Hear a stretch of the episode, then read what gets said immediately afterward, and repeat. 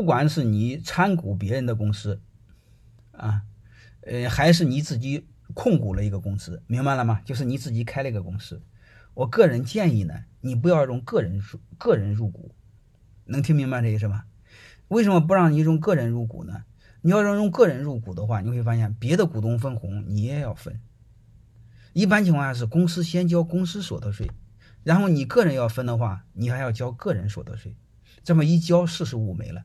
所以这种情况建议呢，怎么办呢？你用一家公司入股，就是你用一个公司入到一个公司当中，能听明白了吗？专业用语就是不要用自然人入股，用法人入股。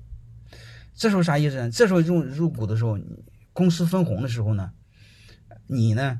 直接交到直接分到你的公司，因为那个下边那个公司呢，就是经营那个公司呢，他已经交过企业所得税了，所以到你的公司就不用再交企业所得税。但是呢，你那公司呢，你那个钱呢，分红那个钱没拿回家，在你投的那个公司里头呢，就是你的法人主体，不是你自然人，能明白了吗？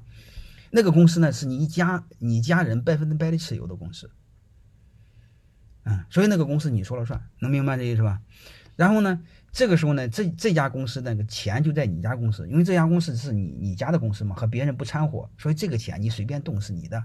这样的话，你就省了百分之二十的税，不用交个税。在这个基础上呢，你家相关的只要和公司搭边的所有的费用都可以在这家公司税前报销。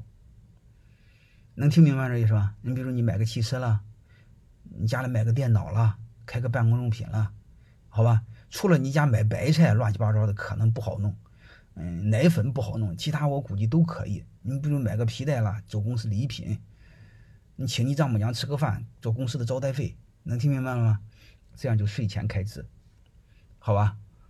啊，这就叫合理合法的避税，没有逃税的嫌疑吗？没有，没有，好吧？这是第一个。第二个呢，我再给你讲一个，如果你的年薪。过百万，其实过五十万我都建议你。这样的话，你看过五十万，基本上你要交四十个点的税，嗯，是吧？嗯，你要基本上过五十万要交四十个点的税，就是个税呀，就是你工资所得税呀，嗯。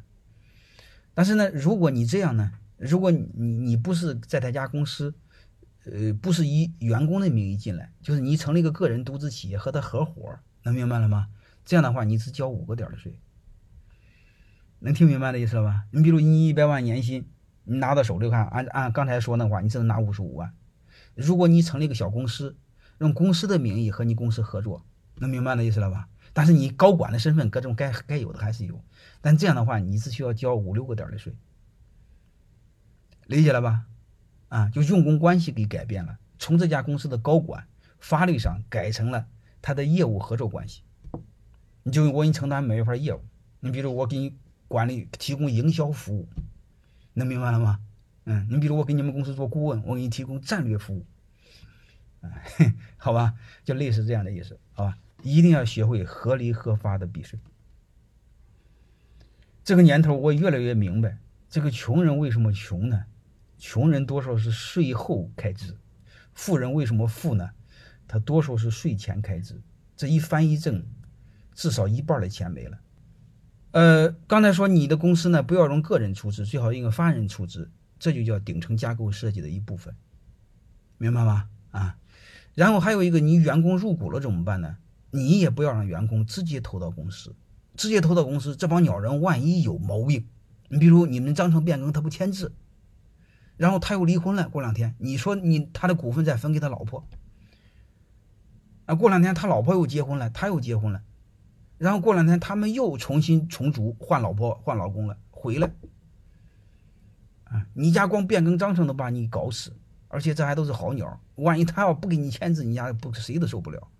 通常怎么办呢？给员工做股权激励的时候，也不让他直接投到公司里头，就是你再成立一个叫企业，不叫公司哈，公司和企业两码事儿，叫有限合伙企业，就是让他成为有限合伙企业的叫 LP，就叫有限合伙人。你呢做 GP 叫有限合伙人，啥意思呢？就是防止这帮鸟人祸害你，你把投票权给他拿掉，然后你做 GP，就是你有投票权，他们没有投票权，然后是他们光有分红权，他们也不能白有分红权，因为他们没有风险，风险是 GP 有风险，能听明白这意思了吗？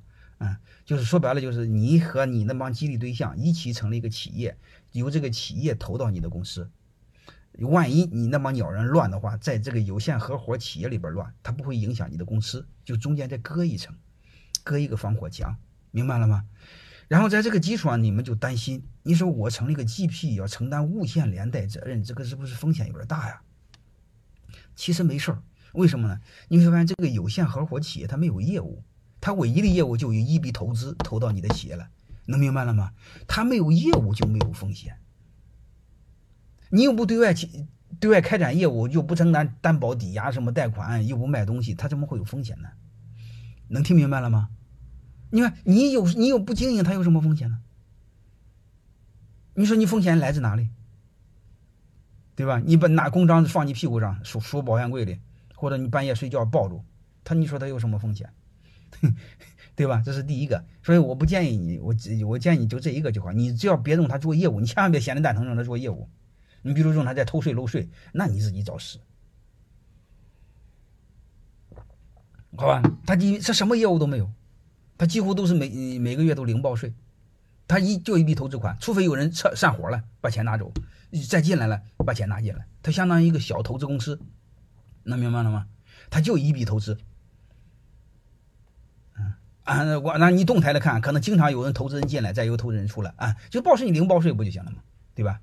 好吧，这是一第一个问题，我不建议你就这样就够了啊！如果你非要闲得蛋疼，你说我还是睡不着觉，让我承担无限责任，我受不了，那可以，你家人再成立一个，或者你找你信任的人嘛，其实就你控制的人，好吧？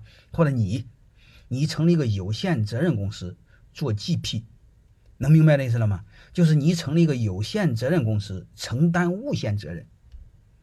你比如你这个有限责任公司，你就用一万块一万块钱注册一个公司。